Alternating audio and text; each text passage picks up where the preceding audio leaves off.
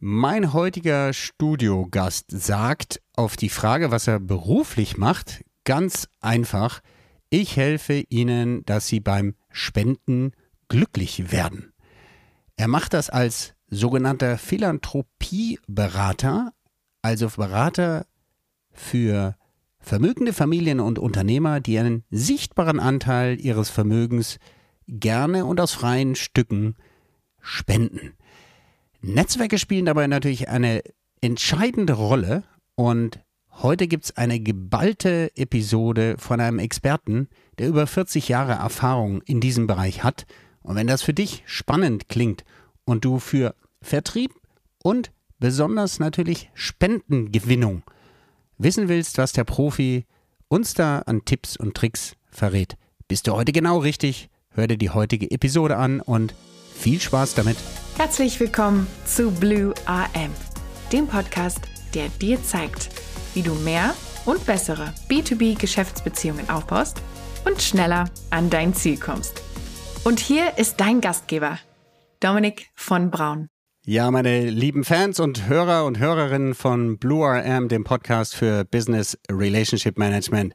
Heute ist wieder ein, ein echter Experte, eine sehr spannende Persönlichkeit hier zu Gast in meinem Studio und bei euch auf den Ohren. Es handelt sich um niemand anders als Andreas Schiemens. Wer ist Andreas?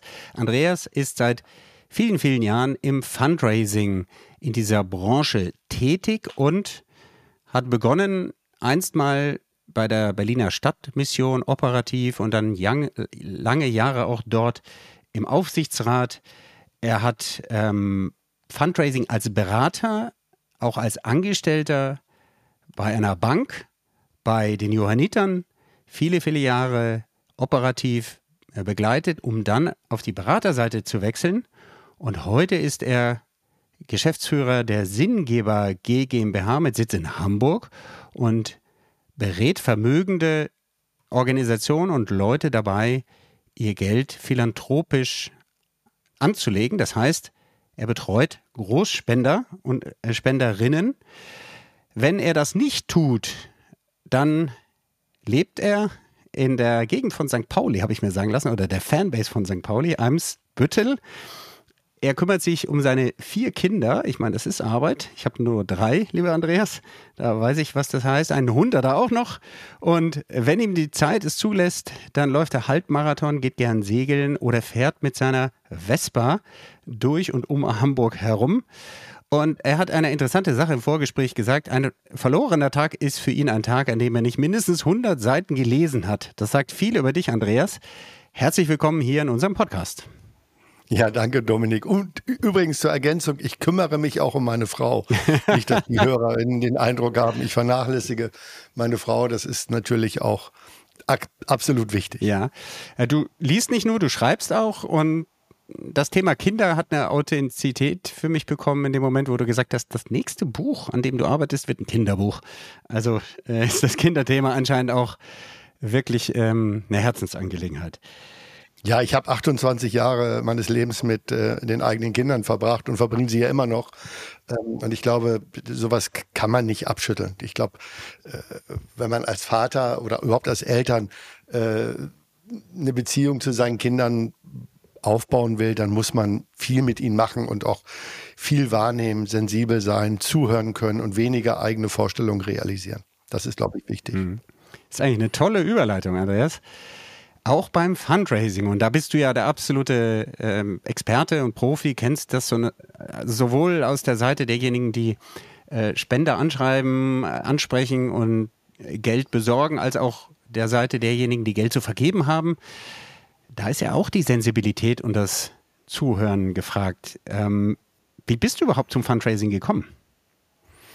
Das war wie ganz vieles in meinem Leben, also rein zufällig, weil ich ähm, weil ich irgendwann in der Hamburger Uni war und dort äh, in VWL 1 oder VWL 2 merkte, um mich herum sitzen quasi keine Arbeiterkinder. Ich selber komme ja aus so einer Arbeiterfamilie oder wie es heute heißt, bildungsferne Schicht. Und ähm, habe mir so die Frage gestellt, warum ist das so? Warum, warum sitzen quasi aus meinem sozialen Umfeld keine Menschen oder ganz, ganz wenige damals, ich meine, wir reden über die 80er Jahre an der Uni. Und ich hatte, hatte das Gefühl, es liegt daran, dass einfach Arbeiterkinder in aller Regel nicht wissen, wie man zur Uni kommt. Also damit meine ich jetzt nicht die Busverbindung, sondern wie ist der Weg, vielleicht zweiter Bildungsgrad, äh, zweiter Bildungsweg über Fachabitur. Und da ich das alles hinter mir hatte, habe ich gedacht, Mensch, ich würde das ja gerne mit anderen teilen. Und teilen kann man es am besten, indem man eine Jugendeinrichtung gründet. Und ich habe in Bahrenfeld einen Stadtteil in Hamburg, der bekannt ist durch die Autobahn. Das ist quasi die zweite Abfahrt nach dem Elbtunnel, wenn man aus dem Süden kommt. Dort habe ich ein Jugendzentrum gegründet. Und das brauchte Geld. Und da ich damals mein Geld verdient habe im Vertrieb, habe ich gedacht, dann sammle ich Geld. Und so bin ich ehrenamtlich ins Fundraising geraten. Also relativ, relativ zufällig. Also Vertrieb hast du während des Studiums gemacht? Ja, ich habe ich hab quasi 1974, als ich meinen Eltern gesagt habe, ich mache nicht nach der Volksschule äh, Schluss und gehe in die Lehre, sondern ich mache mittlere Reife, haben meine Eltern gesagt, ja, ist toll, aber äh, das mit dem Geld ist knapp. Mhm. Und dann war klar, ich muss arbeiten und das habe ich tatsächlich im, im Lebensmitteleinzelhandel habe ich angefangen und bin quasi seit 1974 immer wieder im Vertrieb und auch das Studium musste ich mir äh, über den Vertrieb finanzieren. Äh, das war eigentlich das, was, was mir am einfachsten lag. Und ich habe einfach immer Spaß gehabt, mit Menschen zu reden, zu kommunizieren und am Ende aber auch zielgerichtete Gespräche zu führen. Und da ist es egal, ob ich, ob ich ein Chicorée verkaufe, äh, einen Sportwagen, ein Zeitungsabo äh, oder eine Spende. Das ist ja alles irgendwie Vertrieb. Ja, das ist irre. Ich finde das klasse, dass du das so sagst. Aus meiner Sicht werden auch die ähm, die Präsentations- und Vertriebsfähigkeiten an den Schulen schon mal fast gar nicht, ähm, aber auch viel zu wenig an den Hochschulen äh, geschult. Wie kann ich mich verkaufen? Wie kann ich etwas verkaufen? Das ist ein Schlüsselding im Leben. Ja, und ich habe ich hab ja eine kaufmännische Ausbildung gemacht. Ich habe ein kaufmännisches Abitur, Abitur, eine kaufmännische Realschulabschluss und ein kaufmännisches Studium. Nein, das stimmt nicht ganz. Ich habe VWL studiert. Aber äh, tatsächlich, auch wenn du Industriekaufmann lernst oder Bankkaufmann oder Kauffrau, dann lernst du eben nicht Vertrieb. Und das war für mich so der Punkt, wo ich dann gedacht habe, also für mich war der Punkt, das erste, was ich verkauft habe, waren zwei Chicorées und äh, 500 Gramm, also ein Pfund Kartoffeln.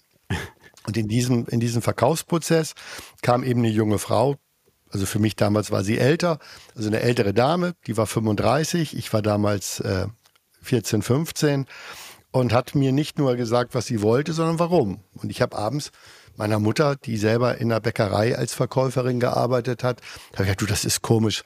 Äh, Mama, die sprechen ja mit, mit dir, wie sie den Chicorée zubereiten, warum sie die Kartoffeln kaufen. Das interessiert mich doch nicht. Und dann sagte meine Mutter, es gehört in den Verkauf dazu. Du musst mit den Leuten kommunizieren. Mhm. Und das war so das erste Aha-Erlebnis. Und dann später, quasi während der Berufsausbildung, äh, haben mir dann Leute schon gesagt, ich äh, hätte ja ein hohes Talent, um Dinge zu verkaufen. Also wenn jemand angerufen hat, ich habe in einer ich habe in einer Firma gearbeitet, die Fußbodenbelege und Fußabtreter hergestellt hat. Und wenn sich jemand beschweren wollte, dann habe ich die Beschwerde entgegengenommen und habe ihm danach gleich wieder neue Fußabtreter verkauft. Äh, und offensichtlich hatte ich ein Talent dazu. Und dann habe ich angefangen, mir Fachbücher zu besorgen, die, die es relativ selten in Deutschland gab.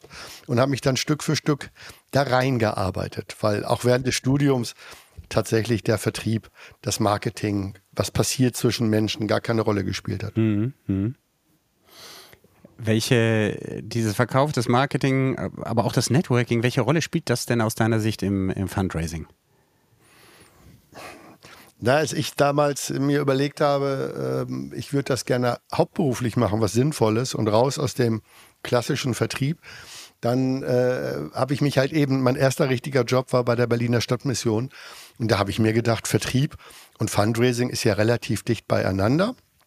Oder umgekehrt, ich habe mir immer die Frage gestellt, was ist denn ein perfekter Vertrieb? Und ein perfekter Vertrieb ist wahrscheinlich aus meiner Sicht wenn, wenn die Emotionen des Käufers und des Verkäufers, also wenn das Nutzenversprechen des Verkäufers mit den Erwartungen des Käufers übereinstimmt, dann kauft jemand. Mhm. Da habe ich mir gedacht, wie ist das denn eigentlich, wenn, wenn du einen Vertrieb hast, der nur emotional ist, ohne Gegenwert. Also so wie, ich weiß nicht, ob du das Märchen von des Kaisers neue Kleider kennst. Mhm. Die Kleider gibt es nicht und trotzdem ist der Kaiser mhm. ganz stolz. Da habe ich gedacht, wie wäre es, wenn ich ein Produkt hätte, das nur emotional ist und gar nicht real. Mhm. Und dann kommst du natürlich ganz schnell auf eine Spende. Du gibst 100 Euro oder 1000 oder 10.000 und bekommst nichts zurück außer ein gutes Gefühl. Mhm. Und das hat mich so fasziniert. Denn deshalb habe ich gedacht, ich muss ins Fundraising, um zu gucken, ob meine Verkaufstalente tatsächlich so gut sind, wie andere behaupten. Und dann habe ich gesagt, ich mache das. Und ich habe immer gedacht, Fundraising und Vertrieb,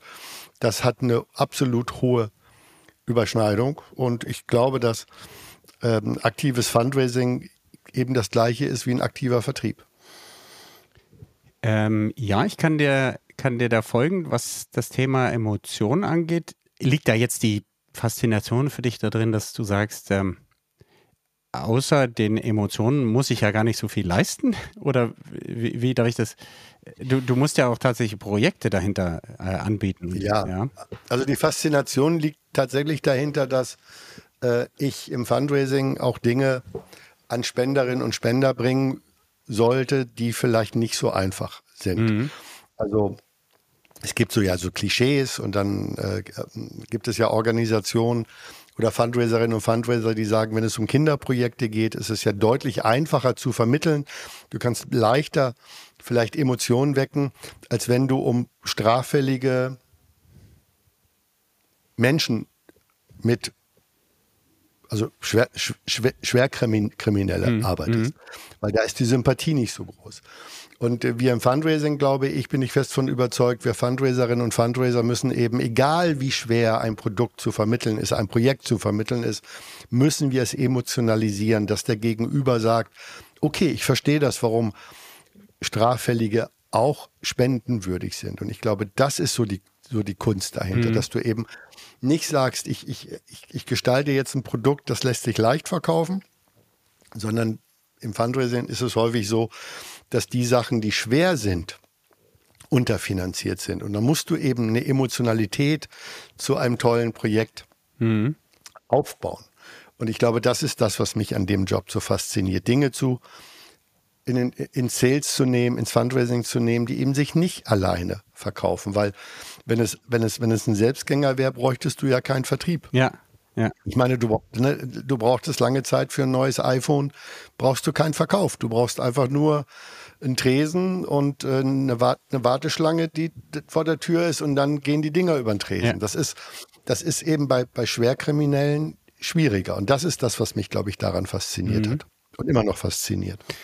Ja, das merkt man auch, äh, die, die Energie, die du da äh, spürbar hast bei, bei dem Thema. Jetzt bist du ja hier in einem Podcast zum Thema Business Relationship Management und ich frage mich jetzt gerade, Thema Networking, das ja eher eine 1 zu 1 Beziehung ist und auf äh, Herstellen und Ausbauen und Pflegen von Beziehungen langfristiger ausgelegt ist. Wie passt das mit dem Fundraising zusammen aus deiner Sicht? Naja, also ich könnte ganz böse sagen, ich verstehe die Frage nicht. Ja. Weil natürlich passt das zusammen. Also ich glaube tatsächlich, ähm, für uns ist ja immer die Frage, wer ist unsere Zielgruppen? So, und, und das, was ich in den letzten Jahren, du hast es ja kurz skizziert, was ich gemacht habe, ist, ich habe mich zum Thema äh, Großspenderinnen und Großspender, also Vermögen und Hochvermögende spezialisiert. Und das ist eine Gruppe, die du sowohl im, im, im, im Privatkontext als auch im Business-Kontext ansprechen kannst. Das heißt, ähm, ich mache sowohl B2B als B2C, um das mal mhm. auf der Seite zu sagen. Also für mich geht es um die Zielgruppe. Und ähm, oder andersrum vielleicht sogar ums Key Accounting, also Schlüsselkunden anzusprechen. Und da ist natürlich, da haben wir natürlich alle Tools und Instrumente, die du aus dem klassischen Sales kennst, haben wir im Fundraising auch. Das ist also eigentlich eins zu eins identisch. Und der Punkt ist immer nur für uns, dass wir, wenn wir, ich sage mal, mit hochvermögenden Personen arbeiten, wir das sehr häufig über deren Family Offices oder über deren Unternehmenskontakte tun. Das heißt, die sind ja häufig auch Gesellschafter in einem Unternehmen. Mhm. und der Kontakt entsteht quasi über diese B2B-Ebene. Und dann entscheiden wir tatsächlich oder unsere, äh, unsere Kunden entscheiden innerhalb des Prozesses erst, ob sie das Geld privat geben, also schon aus dem versteuerten Einkommen aus dem Unternehmen, oder ob sie es aus dem Unternehmen heraus geben. Das ist am Ende eine Entscheidung, die, äh, die unsere Kunden selber treffen. Und für uns steht es, und das ist ja auch im Vertrieb so, wenn du hochwertige Produkte verkaufst oder Dienstleistungen, wirst du eh immer mit dem Inhaber sprechen. Und äh, ich sage mal, als, als Berater ist es klar, dass das Unternehmen dann das Honorar bezahlt. Bei uns lassen wir es lassen wir es offen. Und tatsächlich ist es sehr häufig so, dass äh, wir sogar aus beiden, äh, aus beiden Bereichen die Unterstützung kriegen. Mhm. Mhm. Würdest du denn sagen, dass äh, Beziehungsmanagement, also Business-Beziehungsmanagement und äh, Beziehungsmanagement auch im Fundraising, dass da Parallelen sind? Für dich das Gleiche? Ja, ich, ja also ich glaube, dass Menschen kaufen ja bei Menschen. Mhm. So, und das heißt, egal wie innovativ mein Produkt ist oder meine Dienstleistung, wenn ich keinen persönlichen Draht zu den Entscheidern habe, also in meinem Fall zu den Gesellschaftern, den Inhabern, oder den Vorständen oder, oder, oder, dann ist es schwierig. Also muss ich natürlich auch dafür sorgen, dass ich äh, zu dieser Zielgruppe auch äh, Kontakte pflege. Mhm. Und zwar aus verschiedenen Gründen. Und ich, vielleicht sind wir jetzt beim Thema Netzwerk, weil ich muss ja, ich, ich muss mich ja mit diesen Menschen vernetzen, um zu begreifen und zu verstehen, wie sie ticken und was sie brauchen. Mhm. Ich muss mich mit diesen Menschen auch vernetzen, um ein Gefühl zu haben, wie ich bei ihnen ankomme und wie ich mich optimieren muss. Ich kann, ich kann das zwar äh, direkt im Vertrieb trainieren, indem ich quasi über Kaltakquise an äh, Präsentationstermine mich ranarbeite. Mhm. Aber wenn ich nicht genau weiß, was sind die Bedarfe meiner Zielgruppen, wenn ich mit ihnen nicht in lockerer Atmosphäre beim Sommerfest der Handelskammer, beim Jahresempfang der, des Ehrbaren Kaufmanns oder in der Business Lounge von St. Pauli über solche Themen spreche, wie soll ich ein Gespür für meine Zielgruppe mhm. bekommen? Mhm. Das ist, glaube ich, das, das war für mich im Einstieg bei neuen Produkten oder neuen Aufgaben, war mir das immer extrem wichtig, nämlich zu gucken, wie kriege ich einen Draht in diese Community, um ein Gefühl dafür zu kriegen und auf der anderen Seite, wie kann ich mich in dieser Community so positionieren, dass äh, wenn irgendjemand sagt, Mensch, ich würde ja gerne mich philanthropisch engagieren, dass dem sofort einfällt Andrea Schiemens. Das ist so letztendlich der Gedanke, der für mich beim Networken eine wichtige Rolle spielt. Mhm, mh. Du nimmst das Wort äh, Philanthropie, Philanthropie so in den Mund. Ich kenne das Wort Großspender. Ist das, äh, ist das das Gleiche für dich? Äh, ist das so Nein, das ist nicht, das ist nicht das Gleiche. Also ein Großspender ist ja äh, quasi von der Definition äh, eine Person, die überdurchschnittlich viel Spenden gibt. Mhm. Aus Sicht der Organisation. Also stellen wir mal vor, du hast eine Organisation, die hat äh, viele hundert Spender und im Schnitt geben die 500 oder 1000 Euro und du hast auf einmal eine Person, die gibt dir 10.000 Euro, dann ist diese eine Person ein Großspender. Mhm. Ein Philanthrop oder eine Philanthropin sind für mich Menschen, die einen sichtbar, sichtbaren Anteil ihres Vermögens oder ihres Einkommens aus einem eigenen intrinsischen Motiv heraus für die Gesellschaft zur Verfügung stellen. Und das, äh, und das können 10.000 Euro sein, das können aber auch äh, 10 Millionen Euro sein. Mhm. Das heißt, diese, dieses Sichtbare und aus dem eigenen Antrieb heraus geben, das, das ist Philanthropie. Mhm. Mhm. Ja, interessant. Also das ist praktisch die andere Sicht, äh, nicht die Sicht aus der Organisation. Äh, wenn ich sonst nur 1 Euro Beträge bekomme, ist ein 3 Euro Spender auf einmal Großspender, sondern äh, aus der Sicht des, des Gebers. Interessant, ja. Ähm, Und für uns vielleicht, wenn ich das Dominik noch ergänzen darf, wir, wir sind sehr in dem, in dem ursprünglichen äh, Begriff des Philanthropen, der kommt hier aus, dem, aus, aus der Antike und heißt ja übersetzt der gute Mensch. Das ist ja. äh, schon mal eine gute Formulierung. Nur in der Antike ging es darum, dass die Reichen, dass die Mächtigen sich mit ihrem Geld engagieren für die Schwachen in der Gesellschaft. Und an dieser ursprünglichen Formulierung hängen wir auch sehr, weil wir möchten natürlich auch insbesondere die Menschen, die deutlich mehr als der Durchschnitt haben, diese Menschen begleiten, unterstützen, etwas für die Gesellschaft zu tun. Und so definiere ich den Philanthropen. Also ich selber wäre, äh, auch wenn ich regelmäßig spende, äh, zwar ein guter Mensch und ich wäre vielleicht auch für die eine oder andere Organisation Großspender, aber ich bin kein Philanthrop, weil ich nicht äh, zu den Vermögenden in diesem Land gehöre. Du würdest also jemanden, du hast ja selber beschrieben, dass du aus einem äh, Arbeiter- oder bildungsfernen Umfeld stammst.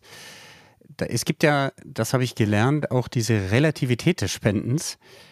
Ich habe das auch immer wieder gelesen, dass Leute, die, sagen wir mal, 1000 Euro im Jahr sparen können, davon 10 Prozent weggeben, aber ein Milliardär, der vielleicht 100 Millionen sparen kann im Jahr, nicht auch unbedingt 10 Prozent äh, praktisch relativ gesehen das Gleiche gibt.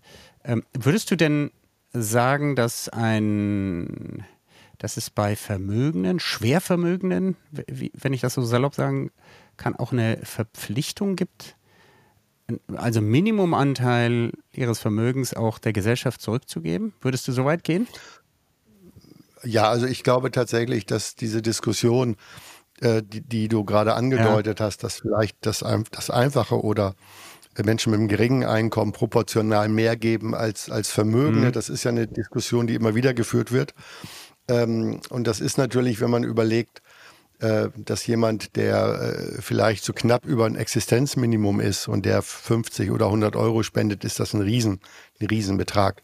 Das will ich an der Stelle auch gar nicht schmälern. Mhm. Ich glaube aber auch, dass es Philanthropinnen und Philanthropen gibt, Menschen, die ganz klar sagen, wir wollen, dass ein bestimmter Betrag auch gegeben wird. Ich kenne, ich kenne viele in, in, in der Philanthropie, die sagen, 10 Prozent unseres Einkommens ist unsere Selbstverpflichtung, diese zu spenden. Mhm.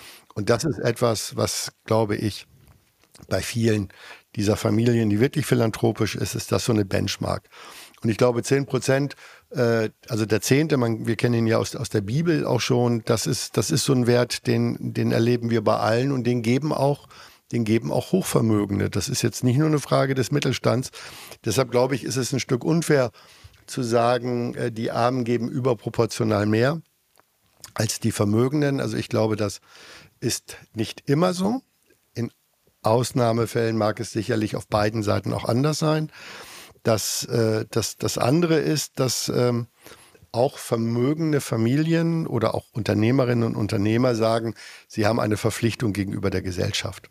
Das ist ein eigener Wert und etwas zurückzugeben äh, oder äh, aus Dankbarkeit, dass in dieser Gesellschaft es möglich ist, auch als Unternehmer erfolgreich zu sein ähm, oder wie andere auch sagen, das Vermögen, das wir von unseren Eltern geerbt haben, gehört gar nicht uns, sondern es ist nicht für unseren eigenen Luxus und Wohlstand, sondern wir müssen damit sorgsam umgehen und auch die Gesellschaft stärken. Das sind so Argumente und äh, Impulse, die ich immer wieder höre. Also es gibt tatsächlich äh, auch bei erfolgreichen Menschen eine Selbstverpflichtung, sich gesellschaftlich auch zu engagieren. Jetzt habe ich viele Interviewgäste in meinem Podcast schon gehabt, die immer wieder das Thema Augenhöhe angesprochen haben. Und ich versuche mich jetzt gerade in dich und deinen Werdegang hineinzuversetzen. Dadurch, dass du seit Jahrzehnten in der Branche tätig bist und da viel gesehen hast, ähm, denke ich, oder auch unternehmerisch äh, Risiko gegangen bist. Äh, du warst ja auch Ge Geschäftsführender Gesellschafter einer Agentur. Ähm, denke ich, müsste dir das Thema mit Unternehmern auf Augenhöhe zu sein relativ leicht fallen. Vielleicht kommt noch ein anderer Aspekt hinzu, den ich mir vorstellen könnte, der schwierig sein könnte, wenn du jetzt, ähm, ich stelle mir das vor, du gehst äh, zur Family Office und triffst vielleicht sogar die Leute dahinter von der Familie und ähm, sprichst dann das Thema an, sag mal Leute, und, und siehst von mir aus, die, da sind maximal ein Prozent locker zu machen von, von dem verfügbaren Einkommen und denkst dir, naja, zu, zu dem Zehnten ist noch ein bisschen Luft, ja gehen da auch manchmal die, die, die Krawatte hoch und da denkst du dir, also ich weiß, wie, wie es sich anfühlt, wenn, wenn man wirklich äh, sozusagen ja, sich sein Studium erarbeiten muss und das ganze, den ganzen Weg selber sich durchboxen muss. Und ihr sitzt da vielleicht auf der dritten Generation geerbtes Geld, lasst es verwalten, also macht ihr noch nicht mal die Hände schmutzig und dann geht nicht mehr. Ja? Ich stelle mir das schwierig vor manchmal. Ach, ich, ich, also für mich ist das gar kein Thema, mhm. weil ich glaube, es gibt so zwei Dinge, die ich äh, gelernt habe in dem langen Leben. Punkt eins, äh, du musst dir über deine eigene Rolle klar sein. Also Rollenklarheit ist entscheidend. Und ähm, ich muss ja, das habe ich auch in der Bank gelernt, ich muss ja kein eigenes Millionenvermögen verwalten, um unseren Kunden in der Bank äh, ein vernünftiger Berater zu sein, sondern ich war Berater für deren gesellschaftliches Engagement und da wurde ich in meiner Rolle auch akzeptiert. Das finde ich extrem wichtig. Das Zweite, glaube ich, neben, dem Roll neben der Rollenklarheit ist einfach dieser Respekt vor dem Menschen.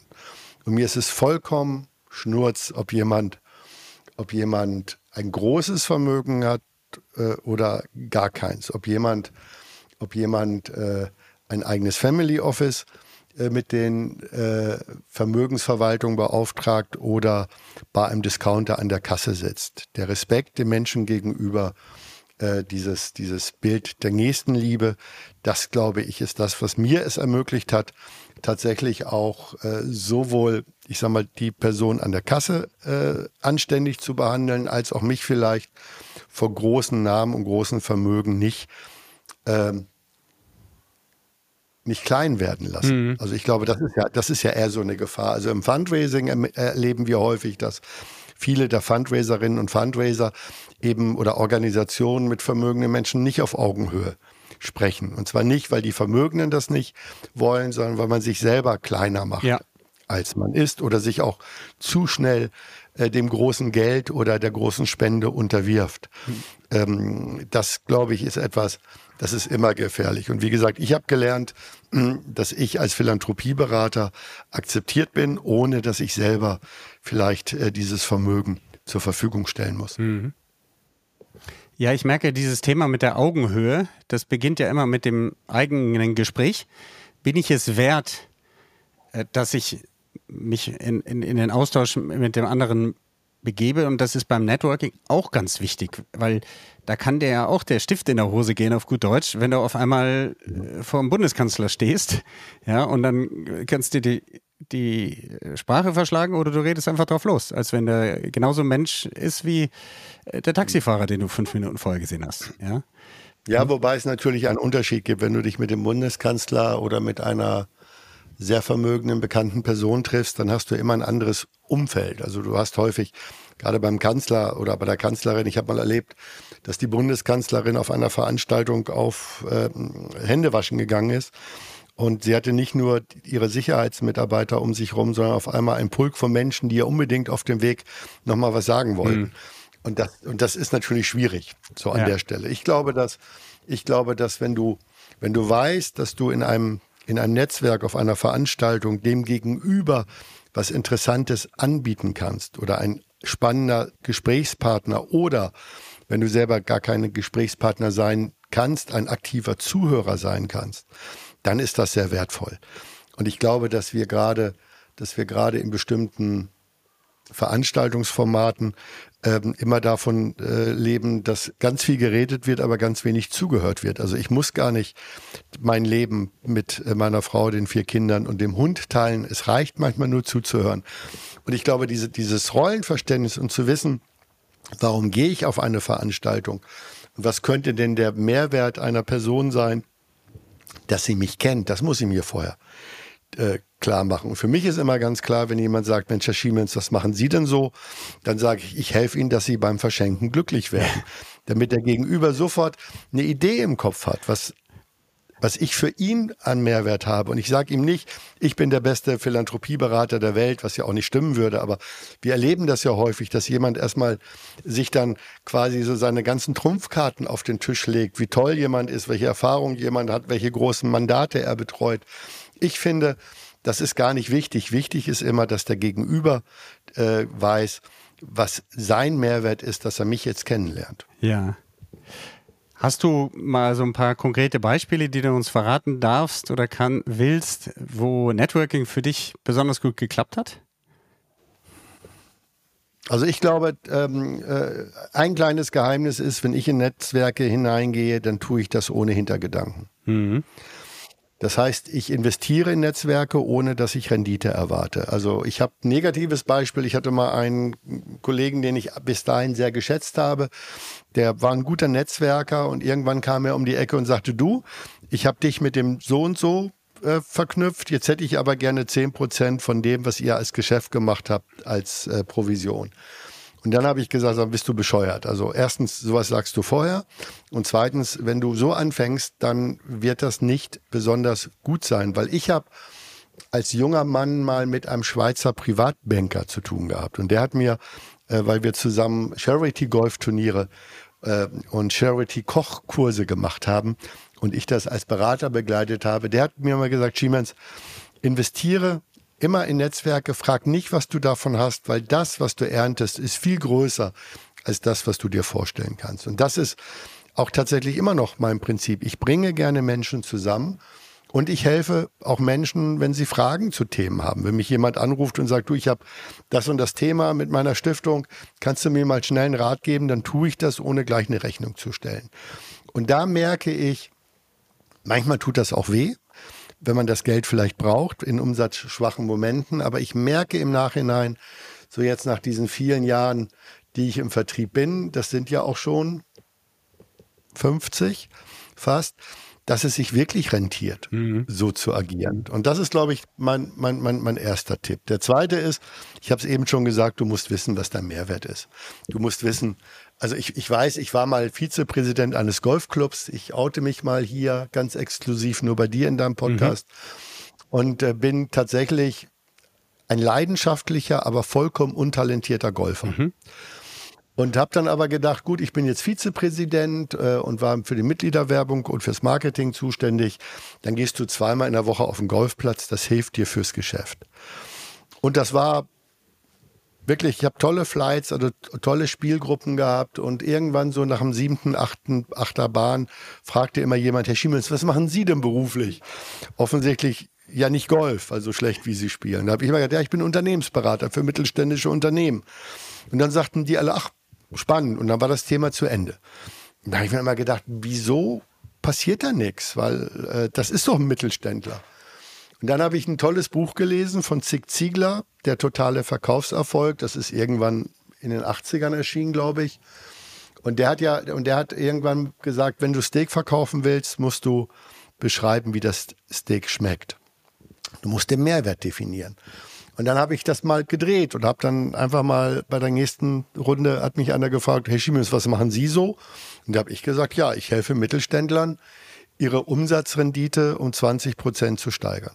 Ah. Er hat Umsatzrendite zu steigern. Herr Schiemens, wie machen Sie das denn? Da habe ich immer gesagt, lassen Sie uns an der 19. Bar, am 19. Loch im Clubhaus, können wir drüber sprechen. So, das heißt, das war so dieser, dieser Punkt mit, ich helfe, ich helfe, ich, ich helfe Menschen beim Verschenken glücklich zu werden. Das war jetzt eben mal so, eine, so ein Hinweis vorhin. Also ich versuche immer, äh, dem anderen ein Signal zu geben, wie er mich einordnet. Also damit er auch weiß, okay, Verschenken, Philanthropie, Stiftung, das ist Schiemens. Ich glaube, das, das ist in, in, in der Netzwerkarbeit wichtig und es ist halt eben wichtig, nicht an die eigenen Vorteile zu denken, sondern erstmal zu investieren. Das ist wie dieses Gleichnis vom Seemann. Ne? Du siehst aus und ähm, ein Teil fällt auf unfruchtbaren Boden, ein Teil unter den Dornen und das dritte auf fruchtbaren Acker. Du weißt nie vorher, wo ein fruchtbarer Acker ist. Hm. Hast du denn ein Beispiel? Also ich, ich gebe dir mal jetzt mal eine, wie soll ich sagen, kleinen Hinweis. Einer meiner ersten Interviewpartner, der ist Sportmanager. Ähm, der hat tatsächlich, war vorher, oh, ich glaube, bei einem Radiovermarkter oder Fernsehsendervermarkter auf der anderen Seite quasi und wollte dann zu einem Fußballclub ins Management und hat sich dann ganz bewusst bei einer bestimmten Abendveranstaltung äh, sich irgendwie auf die Gästeliste begeben, begeben lassen und so weiter, weil er wusste, bestimmte Entscheider, die wichtig sind für die Frage, ob er da einen Job bekommen kann, sind dort anwesend.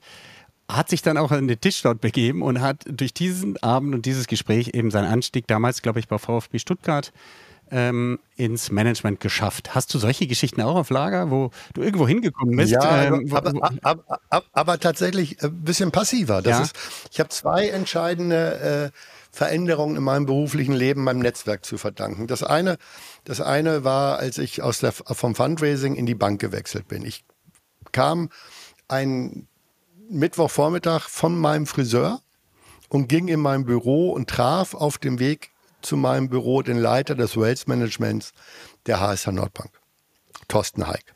den ich aus meinem Netzwerk kannte. Und Thorsten Heik, das war irgendwann im, im, im Januar, äh, sagte, Mensch, Herr Schiemen, schön, Sie, Sie zu sehen. Wie waren die Weihnachtsfeiertage? Äh, so wie man das üblicherweise so macht. Und äh, wir kannten uns noch gar nicht so richtig gut. Und ich sagte, ja, war spannend, weil ich gerade dabei bin, mich beruflich neu zu orientieren. Ja, sagt er, bei mir war auch über die Feiertage doof. Meine, meine St mein Stiftungsteam hat mich quasi verlassen. Ähm, das war ein starker, äh, schwerer Einschnitt in unsere Arbeit. Ja, dann wünsche ich Ihnen viel Erfolg beim Besetzen Ihrer Stelle. Er wünschte mir viel Erfolg beim neuen Job und dann trennten wir uns. Und dann ging ich zu meinem Auto, weil ich einen Mandantentermin in Bremen hatte. Und ich war noch nicht mal am Maschener Kreuz. Da rief mich das Sekretariat von Thorsten Heik an und sagte, Herr Schiemens, haben Sie mal eine Minute? Herr Heik möchte mit Ihnen sprechen. Und dann sagte er, Mensch, Herr Schiemens, können Sie sich vorstellen, unter der Flagge der HSR Nordbank zu segeln? Mhm. Mhm. Hammer, ja, oder? Ist das cool. Zweite ist, cool. als, ähm, das zweite ist, als, als ich, wir kannten uns von Veranstaltungen. Mhm. Wir haben uns auf Veranstaltungen getroffen, auf äh, Stiftungsveranstaltungen. Äh, ich habe auch mal bei einer HSH-Veranstaltung moderiert, wo er auch ähm, äh, dabei war. Also es gab so verschiedene Berührungspunkte. Äh, ich glaube, damals gab es noch kein LinkedIn. Wir waren noch nicht über Social mhm. Media vernetzt. Ähm, das andere war, als ich äh, aus der äh, Beratung, äh, der NGO-Beratung rausging und habe dann in meinem LinkedIn-Netzwerk wurde gepostet, Andrea Schiemens äh, möchte ein Family Office für Philanthropie gründen. Daraufhin hat sich äh, jemand aus meinem Netzwerk gemeldet, mit dem wir dann zusammen, nämlich der Hoffnungsträgerstiftung und dem Stifter dahinter zusammen Sinngeber gegründet haben. Also das ist auch so eine typische Netzwerkgeschichte gewesen, wo ich, wo ich sage, wenn du so weit bist, dass dein Netzwerk tatsächlich auch auf dich reagiert, wenn du passiv agierst, dann ist das super. Aber das, was du mit dem Sportmanager gesagt hast, das ist natürlich die richtige Konsequenz. Ne? Du, du, du kannst auch dein Netzwerk und Veranstaltungen nutzen, um dich ins Spiel zu bringen. Ich glaube allerdings, ein gutes Netzwerk äh, zeigt sich dann, wenn du selber Reaktion auf deine, auf deine Veränderung oder auf, deine, auf deinen Input bekommst. Ja, so geht es mir aktuell. Ähm, bei mir äh, kommen auch neue berufliche Dinge, nachdem mein Netzwerk mitbekommen habe, dass ich die Rolle von der als, als Investor vorher auch noch äh, Geschäftsführer bei der Firma Wunderpen im Mai getauscht habe gegen eine Beiratstätigkeit auf einer Holding-Ebene. Das hat mein Netzwerk mitbekommen und seitdem bin ich mit einem Mann da im engeren Gesprächen, was dann der nächste Schritt sein könnte, ähnlich wie bei dir. Ich glaube, du musst da vorher investieren, auch dass so etwas wie mit diesem Sportmanager überhaupt möglich ist, weil sonst lädt dich schon mal gar keiner ein, beziehungsweise du kommst auch gar nicht an den Tisch äh, der Leute und du kommst schräg daher. Also du kannst nicht einfach irgendwie wie mit dem Fallschirm auf dem Te äh, Nachbarplatz äh, eines für dich wichtigen Kontakt landen, ohne da vorher also mindestens durch jemand anders eingeführt zu werden, am besten sogar mit der Person selber auch schon eine Beziehung aufgebaut zu haben. Ne? Ja. ja. also ich kenne das andersrum. Ich, ich kenne eine Kollegin im Fundraising, die guckt dich nicht mal mit dem Rücken an, äh, wenn sie nichts von dir will. Ja. Ja, also dann grüßt die dich noch nicht mal auf den Gang, sondern ignoriert dich komplett. Ähm, äh, aber sobald sie was will, bist du ihr bester Freund. Also ich finde, ich finde sowas, äh, sowas ist dann die Negativseite. Auch solche Leute gibt es natürlich ja. bei Männern und bei Frauen, dass sie einfach nur gucken, was bringt mir gerade etwas. Äh, kann man machen. Äh, ich würde da jetzt nicht unbedingt den Stab über diesen Menschen brechen. Meine Philosophie ist eine andere. Ich bin, wie gesagt, als Respekt gegenüber allen Menschen, denen ich begegne, hoffe ich zumindest, dass ich allen gegenüber die gleiche Verbindlichkeit zeige. Ja, das Entscheidende ist, ähm, wenn es mal nicht so läuft. Also ich habe auch Gespräche geführt mit Leuten, die, ich sag mal, aus bescheuerten Gründen wie Spesenabrechnung oder sonst was ihren Job von heute auf morgen verloren haben oder politische Gründe. Dein dich deckender Vorstand wird gefeuert, dann wirst du auch gleich als nächstes abgesägt, kannst gar nichts dafür, ja. Ähm, und dann sitzt du auf einmal da und da ist die Frage, klingelt dann auch das Telefon? Ähm, oder, ne? Naja, wenn, aber guck mal, äh, das ist ja häufig so, dass dann auf einmal sich die Menschen bei dir entfreunden und du nicht mehr aber, aber das ist, wenn du, wenn du zu eng bist. Ne? Also wenn du dich jetzt nur mit deinen Kollegen vernetzt in, in, in der Firma und äh, du bist irgendwann Persona non grata, dann, dann, dann, dann sind die weg. Wenn du ein breites Netzwerk hast den, und, und eine große Community, denen es egal ist, ob du jetzt äh, bei der Bank bist oder beim Finanzamt arbeitest oder selbstständig bist, dann, dann, dann trägt das. Klar, wenn du jetzt was ganz Blödes machst äh, und äh, auf der Eins in der Bildzeitung bist, dann, dann, dann ist es eh klar. Also wenn, wenn dein Ruf ruiniert ist, dann nutzt dir auch kein Netzwerk. Aber mach dich nicht abhängig von einer, von einer Gruppe, sondern stell's breit auf. Vielleicht auch mit Menschen, wo du sagst, im Moment, also im Moment hast du gar keine Idee, was, was, was der Mehrwert sein könnte. Weil ich denke ja nicht im Mehrwert, ich denke ja in Menschen. Mhm. Und äh, ich glaube, dass mir jeder Mensch ein Stück weiterhilft. Durch ein Gespräch, durch ein, durch einen Post, durch ja auch mal einen Kaffee trinken mit jemandem. Also natürlich, mein Kalender ist im Moment sehr eng und mein Team sagt immer, cancel Termine, cancel Termine. Mhm. Ähm, das mache ich dann schweren Herzens, aber ich habe zum Beispiel eine junge Kollegin in meinem Team, die habe ich nur deshalb in meinem Team, weil sie in meinem Netzwerk war und immer wieder ohne Hintergedanken gesagt hat, Mensch Siemens, es macht Spaß mit dir mal einen Kaffee zu trinken. Hast du mal 20 Minuten in der Mittagspause auf einen Kaffee? Und das war dann so jemand, wo ich gesagt habe, ja, die kann ich mir in einer bestimmten Funktion vorstellen und dann habe ich sie angesprochen. Mhm. Also du hast auch ähm, über Netzwerk letztlich Mitarbeiter gefunden. Ja, und ja, ich glaube, im Moment sind ähm, alle Mitarbeiter in meinem Team über Netzwerke gekommen. Ja, wow. alle. Spannend. Alle. Jetzt nicht alle über mein Netzwerk. Also wir haben einen Kollegen, der kümmert sich um den Giving Fund. Der kam tatsächlich über das Netzwerk ähm, äh, unserer Mutterstiftung, der Hoffnungsträgerstiftung. Und der hat jetzt eine neue Mitarbeiterin, die wiederum auch aus seinem Netzwerk kam. Also wir haben aber tatsächlich ganz, ganz viel Netzwerk bei uns im Alltag. Mhm. Wenn ich jetzt nicht so gerne netzwerke, aus welchen Gründen auch immer, weil ich vielleicht introvertiert bin, weil ich einfach faul bin oder denke, mir fehlt da das Wissen, was würdest du mir dann raten? Also wenn du faul bist, dann darfst du nicht im Vertrieb sein. Mhm. Also wechsel den Job. Wenn du introvertiert bist, wenn du äh, noch nicht so erfahren bist, dann würde ich sagen, äh, auch Introvertierte haben Netzwerke. Also fang, fang damit an, mach das Stück für Stück. Geh ein Stück raus äh, und, und guck mal, was, was so spannende Kontakte sind, die du hast. Und, und mach dir die Mühe, leg dir ein LinkedIn-Profil an, bau erstmal soziale Netzwerke auf. Und vielleicht geh auch, geh auch zu Veranstaltungen. Wenn du das nicht magst, weil du äh, vielleicht äh, die Zeit nicht hast, also Familie hast, weil du äh, häufig das Gefühl hast, das ist nicht so deine Welt, dann muss man über Kaltakquise gehen. Also letztendlich geht das auch, aber dann nutzt deine, deine Kaltakquise-Kontakte, um im Netzwerk zu bleiben. Also auch wenn jemand, wenn jemand sagt, nee, ich bin im Moment gar nicht interessiert an deiner Dienstleistung, dann halt trotzdem den Kontakt zu diesen Personen. Also man kann auch so kleinere Netzwerke aufbauen, ohne jetzt wirklich auf jeder Veranstaltung, auf jeder Business-Hochzeit mittanzen zu müssen. Ich finde es ja ganz spannend, wenn ich mir jetzt vorstelle, also eine viel frühere Version von Dominik war deutlich introvertierter als heute, der heutige Dominik wenn du mir dann gesagt hättest, los, mach Kaltakquise, statt auf ein Event zu gehen, dann würde ich sagen, ist ja noch schlimmer. Also ist ja noch schlimmer. Ja, aber wir, aber, aber Dominik, wir reden doch von Menschen im Sales. Wir reden jetzt ja nicht von Menschen, die in der Buchhaltung sind, oder? Ich rede allgemein vom, vom Netzwerken. Also, okay. Ähm, okay. okay, aber das ist, ist eine spannende Perspektive, ja. weil ich das natürlich immer sehr stark aus meiner Sales-Brille ja. sehe. Also ähm, wenn, wenn du wirklich introvertiert bist, also ich glaube, Kaltakquise können ja auch nur Leute im Sales machen. Ja. Also so, und da musst du, ich selber finde übrigens Kaltakquise, wenn ich das sagen darf, am einfachsten, weil du kannst ja niemanden enttäuschen. Ja. Ja, also der andere hat noch nicht gekauft, du, er ist noch nicht dein Kunde, es gibt noch gar keine Beziehung. Wenn das floppt, dann ist die Situation ja nicht schlimmer geworden. Das ist, wenn du in deinem Netzwerk arbeitest, wenn du im Bestand verkaufst und, und du vergrätzt oder vergraulst oder verärgerst einen Kunden durch die falsche Ansprache, ist das viel, viel schlimmer. Also ich finde, vom Kopf her ist Kaltakquise viel unkomplizierter. Aber, aber die Frage ist natürlich, ich hatte gerade eben in der Mittagspause ein Gespräch mit einem Freund meiner ältesten Tochter, der auch gesagt hat, ich muss mal meine Netzwerke aufbauen, weil ich weiß nicht, wie lange ich in dem Job bleibe. Und der ist tatsächlich eher so im Bereich Projektentwicklung unterwegs.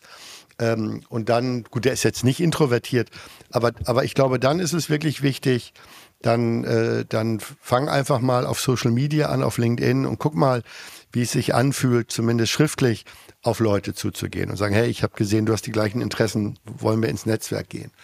Und dann finde ich als nächstes, probier es einfach probier es einfach aus, ob du, ob du in deiner Introvertiertheit, also der alte Dominik ist ja auch da rausgekommen. Also du hast ja auch gelernt, dass Gespräche gar nicht so schlimm ja. sind.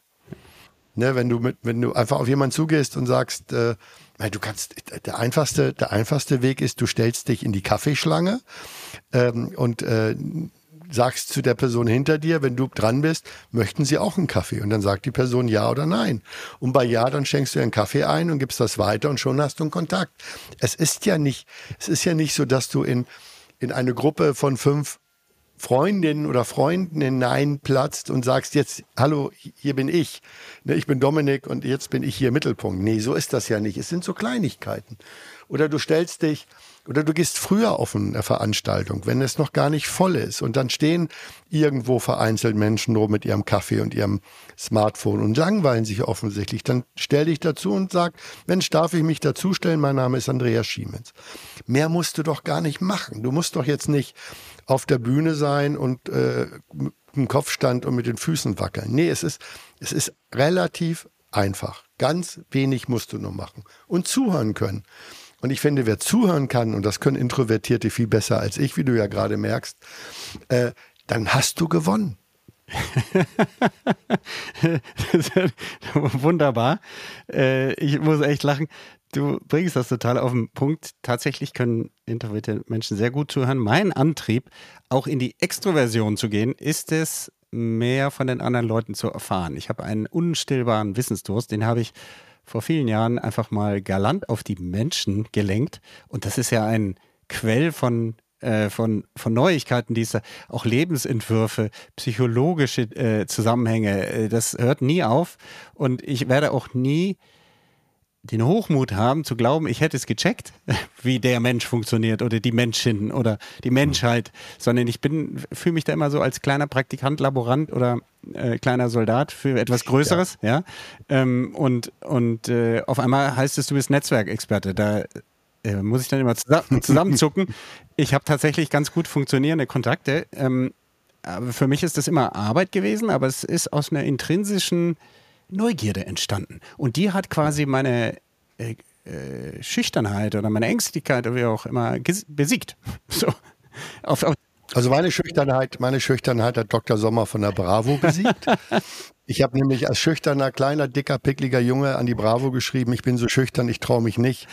Ich glaube, Elke hieß sie in der Klasse anzusprechen. Und daraufhin hat Dr. Sommer in der Bravo geschrieben, Andreas S. aus H., also aus Hameln damals, äh, folgender Tipp, geh in die Fußgängerzone oder auf dem Rathausmarkt und frage wildfremde Leute nach der Uhrzeit. Ja. Und wenn mir einer sagt, was ich tun soll, mache ich das. Und da habe ich dann gemerkt, es ist gar nicht schlimm. Die Leute sagen dir gerne die Uhrzeit. Und es ist sogar noch einfacher, wenn du deine eigene Armbanduhr abgenommen hast. Mhm. Ah, das ist cool. Ja. Ja, aber, aber, aber, aber diese Neugierde auf Menschen, ich glaube, das ist etwas, was, was mich auch treibt. Ich hatte mal eine Veranstaltung in Hannover und da war jemand am Tisch, der hatte, der war, der war mundfaul, heißt das, glaube ich. Der hat auf keine meiner Fragen geantwortet. Ich habe immer, ich habe ihm so offene Fragen gestellt. Mensch, warum sind Sie hier? Was interessiert Sie an dieser Veranstaltung? Immer nur ja, nein, weiß nicht. Dann habe ich irgendwann in meiner Verzweiflung zu ihm gesagt, wir finden gar kein Thema. Wollen wir über Fliegenfischen sprechen? Ich habe irgendwas Absurdes mir ausgedacht. Und dann strahlte er mich an und sagte, woher wissen Sie, dass ich Fliegen fische? Da habe ich gedacht, das war jetzt einfach nur ein absurder Gedanke. Ich habe keine Ahnung vom Fliegenfischen, aber können Sie mir mal erklären, was daran die Faszination ist? Und dann hat er mir 20 Minuten alles über Fliegenfischen erzählt. Und ich fand das so spannend. Ich meine, ich, ich bin kein Angler und kein Fischer, aber ich fand das so spannend, was über Fliegenfischen zu lernen. Das ist so wie dieses, was du vorhin gesagt hast, Bücher lesen, was, was zu erfahren, auch wenn ich es nie nutze, die, diese Neugierde zu haben, was du gerade gesagt hast, Dominik, ich glaube, das, das hilft unheimlich im Netzwerk. Ja.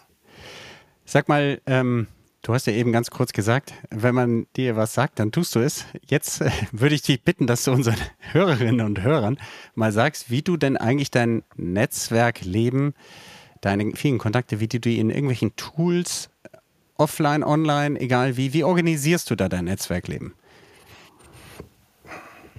Also das, das eine, was ich, was ich tue, ist, dass ich ähm, mich natürlich diszipliniere und jeden Kontakt, den ich irgendwie habe, über Social Media abbilde. Mhm.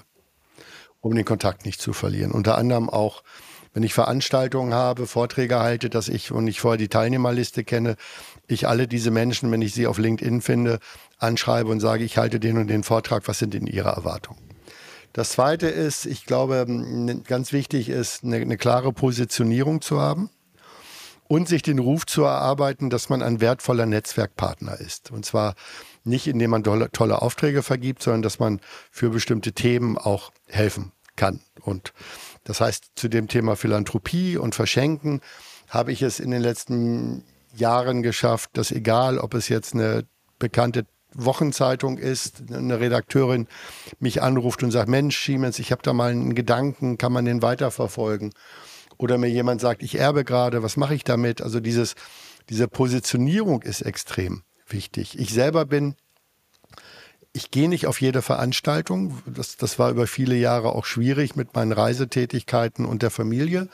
Und trotzdem gelingt es mir, auch wenn ich nicht auf jeder Abendveranstaltung bin, dass die Menschen, die mit mir im Kontakt sind, sich zumindest bilde ich mir das ein, dass sie mich einordnen können und dass dieses Signal, jeder kann mich immer ansprechen, dass das auch erfüllt wird. Und dadurch habe ich ein sehr, habe ich glaube ich ein sehr gutes Netzwerk, das mich auch in bestimmten Situationen, wo ich es mal brauche, auch wirklich trägt. Mhm.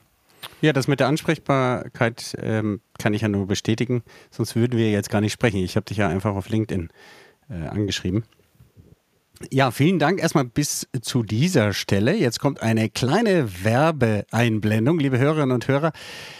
Solltest du, sollten Sie diesen Podcast zum allerersten Mal heute hören, dann bitte ganz kurz auf blue-rm.com gehen. Das ist die sogenannte Podcast Landing Page. Was passiert da? Dort kann man kostenfrei diesen Podcast abonnieren per, per Mausklick und ab dann auf Apple, Google, Spotify oder welchem Podcatcher auch immer regelmäßig darüber informiert werden, wenn es neue Folgen gibt mit so spannenden Gästen wie heute Andreas Schiemens. Und wenn du schon dabei bist, dann gerne auch ein 5-Sterne-Rating hinterlassen. Das kann man ohne Probleme bei Spotify und Apple machen.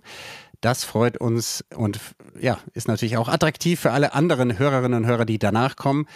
Wenn du Themenvorschläge hast, dann oder sagst, der Podcast ist gar nicht gut, dann bitte erstmal kein Rating, sondern vorher auf meine LinkedIn-Page äh, gehen. Der Andreas lacht es ist tatsächlich so, ich freue mich über jeden Verbesserungshinweis, denn ich weiß, wir können an mehreren Ecken uns weiterentwickeln und haben das in der Vergangenheit auch schon. Wir haben verschiedene Episoden zu verschiedenen Themen aufgelegt, die ähm, fortgeführt werden oder auch weiter nicht mehr fortgeführt wurden äh, aufgrund der Reaktion und der Hinweise. Also dann gerne Dominik von Braun bei LinkedIn eingeben und mir eine sogenannte private Nachricht schicken. Stichwort Podcast. Ähm, ich habe da einen Verbesserungshinweis. Denn das Ding ist nicht für mich und ist kein Selbstzweck, sondern für euch. Jo, Ende des Werbeblocks. Und jetzt kommen wir zu einer spannenden Frage, Andreas. Damit ich ebenso erfolgreich werde oder annähernd so erfolgreich werde wie Andreas Schiemens, welche Frage sollte ich mir in meinem Spiegel stellen, um das auch zu schaffen? Ich hadere ja so ein bisschen mit dem Lob, das du da gerade versteckt ja. hast. Ähm, ich glaube, äh, die Frage, die ich mir vor dem Spiegel stellen sollte, ist immer die, die, die entscheidende Frage, was ist denn eigentlich mein Nutzen und mein Mehrwert für die anderen Menschen? Warum sollte jemand Warum sollte sich jemand für mich interessieren?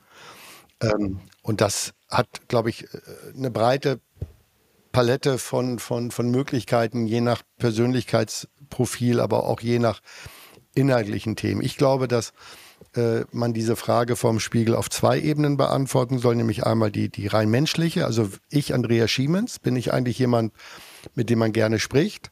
Und das zweite ist, was ist mein Job? und was ist mein Mehrwert in meinem beruflichen Alltag für andere. Mhm. Ja.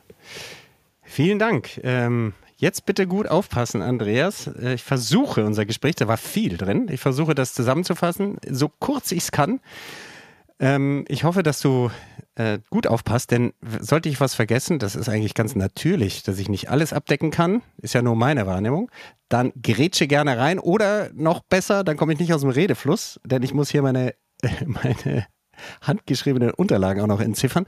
Dann ergänze es am Schluss und ähm, Bevor ich aber die Zusammenfassung mache, wie kann man, nein, du sagst uns am Ende noch, wie man am besten dich kontaktiert. Denn jetzt, liebe Hörerinnen und Hörer, versuche ich das komplexe Geschehen unseres heutigen Talks in ein paar Punkten zusammenzufassen. Wir haben heute gesprochen über, das fand ich sehr spannend, Andreas, über deine Herkunft, die Tatsache, dass du dir alles erarbeiten konntest, musstest und gesagt hast, nein, liebe äh, Papa, lieber Mama, ich ähm, möchte weiter und nicht die Schule verlassen, in die Lehre gehen, ähm, hat dich geprägt. Du hast in dem Zusammenhang mit deiner äh, Uni-Aufenthalt festgestellt, Mensch, da gibt es ja nur Leute aus Schichten, die sowieso schon der Bildung nahe sind. Wie kann ich das ändern? So bist du letztlich zum Fundraising gekommen, denn über dein Jugendzentrum Arbeit brauchtest du einfach Geld und dann hast du gesehen, ja, äh, ist ja eigentlich auch ein Vertriebsprozess. Und so bist du ins Fundraising reingekommen. Fand ich sehr interessant und auch irgendwie, ja, wahrscheinlich auch prägend für den Rest deines Lebens. Ähm, und dann kommst du auch so zu Aussagen wie, zwei Chicories und einem Pfund Kartoffeln verkaufen ist ähnlich wie Spenden zu verkaufen.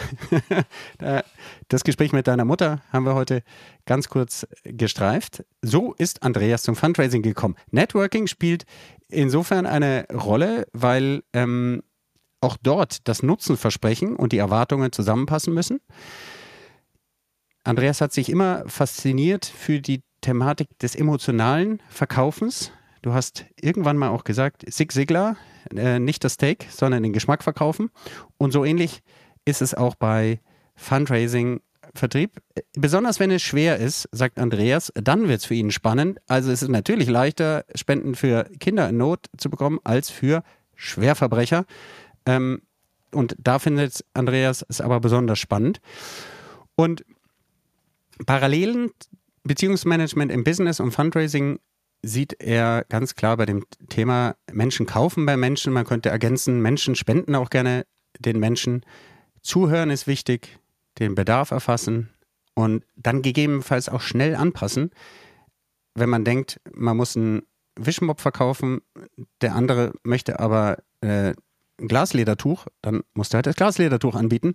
So einfach ist das. Ähm, konkrete Beispiele oder Tipps zum Netzwerken hat er uns auch gegeben, ohne Hintergedanken erstmal loszulaufen, keine Rendite-Ideen oder Payback-Vorstellungen zu haben, wenn man sein Netzwerk aufbaut oder zu Netzwerkveranstaltungen geht, ist Andreas wichtig. Ähm, wichtig ist, dass du deinen Mehrwert kennst und auch rüberbringst. Die Geschichte vom Golfspielen sei hier nur kurz gestreift, wo er dann selber gesagt hat, okay, ähm, ich rede nicht über die Tätigkeit, sondern über das Ergebnis und auf einmal ist das Interesse da.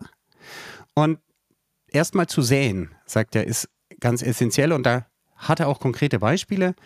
Ähm, er hat in einen Kontakt vorher investiert, indem er ihn mehrfach gesehen hat und man schon eine Beziehung aufgebaut hat, der ihm letztlich in die Bank geholt hat, in einem Zeitpunkt, wo er Berufswechsel angestrebt hat. Und das hat sich durchgezogen bis heute. Die Sinngeber GmbH ist finanziert durch einen Kontakt, der sich dann gemeldet hat oder entstanden ist, oder die Details müsst ihr ihn direkt fragen, so habe ich es zumindest verstanden, ist finanziert und als äh, die Sinngeber GmbH als Gesellschafter entstanden durch jemand, der sich gemeldet hat, als Andreas gesagt hat, ich werde mich beruflich verändern. Und da sieht er den eigentlichen Mehrwert, dass äh, in Situationen, wo du es brauchst, wo du auch sagst, hey Leute, es wird sich was verändern, dann die Leute auf dich zukommen. Das ist natürlich die Königsdisziplin. Auch sein Mitarbeiterstamm der jetzigen Tätigkeit bei der Sinngeber kam auch alle über Netzwerke. Ja, wir haben weitergesprochen, wenn ich jetzt nicht so gerne Netzwerke, dann äh, sagt er also, wenn du faul bist, dann lass es einfach sein. Ansonsten Stück für Stück. Probier es vielleicht erstmal in sozialen Netzwerken. Er hat interessanterweise zu Kaltakquise geraten, so als Übungsfeld, denn da kannst du eigentlich nie, äh, nur gewinnen. Den Aspekt fand ich besonders spannend. Du kannst ja nichts beschädigen, denn nichts verkauft hast du schon. Und dann sagt er auch, versuch's doch vielleicht erstmal schriftlich. Und äh, ja, wenn, äh, wenn du magst, kannst du auch noch weitere Ticks, äh, Trips, Ticks, Tipps und Tricks von ihm bekommen, wie zum Beispiel den Kaffeetassentrick, einfach mal jemanden bedienen. Ich kenne das selber, habe das übrigens selber mal gemacht, Andreas, auf einer Konferenz. dem wichtigsten Sprecher, den ich kennenlernen wollte, einfach mal ein Glas Wasser gegeben, als ich gemerkt habe, der, der hat eine klebende Zunge. Und ähm, dann ergibt sich daraus mitunter auch was ganz Tolles. Geh vielleicht auch mal früher hin auf Events und du brauchst nicht viel machen. Das fand ich also eher sehr befreiend. Zuhören ist einer der wichtigsten Dinge. Thema Tools da ist bei Andreas relativ simpel. Er versucht über die Social-Media-Kanäle seine Kontakte vor und nach Events anzuschreiben, vorher zu informieren, abzuholen und auch im Nachhinein sein Netzwerk auszubauen. Und er sagt, ganz wichtig ist, dass du eine Positionierung hast, die einen Ruf aufbaust und ansprechbar bist. Und ich glaube, letzteres ist auch eine Kunst ab einer gewissen Reife oder Expertisenstatus wirst du viel angesprochen und dann aber auch zu antworten. Das ist, glaube ich, da auch nicht unwichtig. Mm. Wir haben äh, darüber hinaus gesprochen, über äh, Großspender, Unterschied zwischen Großspenden und Philanthropie. Wir haben ähm, über den Zehnten gesprochen. Zehn Prozent des Einkommens, so äh, wegzugeben, ist äh, was Bewährtes, sagt Andreas. Ähm, und das Thema Rollenklarheit und Respekt ist ihm besonders wichtig. Wiederum zuhören. Ja, liebe Hörerinnen und Hörer, ihr habt zugehört bis jetzt. Ähm, da bin ich besonders stolz. Habe ich irgendetwas, du hast auch gut zugehört, gerade Andreas, habe ich irgendetwas auf der Strecke gelassen? Habe ich etwas vergessen? Nein, ich glaube ich, ich, ich glaube nicht, äh, Dominik. Also eine super Zusammenfassung. Ich bin erstaunt über wie viele Themen wir in diesem Podcast gesprochen haben. Danke dir dafür. Ja, ich danke dir auch. Wie kann man dich kontaktieren? Naja, am einfachsten über LinkedIn, ja. Andreas Schieme. Oder äh, natürlich auch, äh, man findet mich über unsere Webseite äh, sinngeber.eu. Ähm, da sind auch meine Kontaktdaten. Also das sind die beiden einfachsten Wege, um mit mir in Kontakt zu gehen. Äh, und sonst, äh, wenn man mich irgendwo draußen sieht und trifft, einfach ansprechen. Okay. Und am besten auf diesen Podcast beziehen. genau. Auf jeden Fall, damit ich, damit ich das auch einordnen kann. Genau, natürlich. sehr gut. Äh, liebe Hörerinnen und Hörer, danke fürs Dabeibleiben. Gerne weiterempfehlen und äh, von wo auch immer ihr eingeschaltet habt, morgens, mittags oder abends, wir wünschen euch alles Gute und bis zum nächsten Mal. Tschüss. Ciao, ciao. Tschüss. Werde auch du Architekt oder Architektin deines Business-Netzwerkes. Abonniere jetzt kostenfrei unseren Podcast unter www.blue-am.com und gib uns gerne dein 5-Sterne-Rating auf Spotify, Apple oder Google. Dominik erreichst du persönlich auf LinkedIn oder www.dominikvonbraun.com. Er wartet schon auf dein Feedback zu dieser Episode oder weiteren Themenvorschlägen. Bis bald und denk dran, your network is your net worth.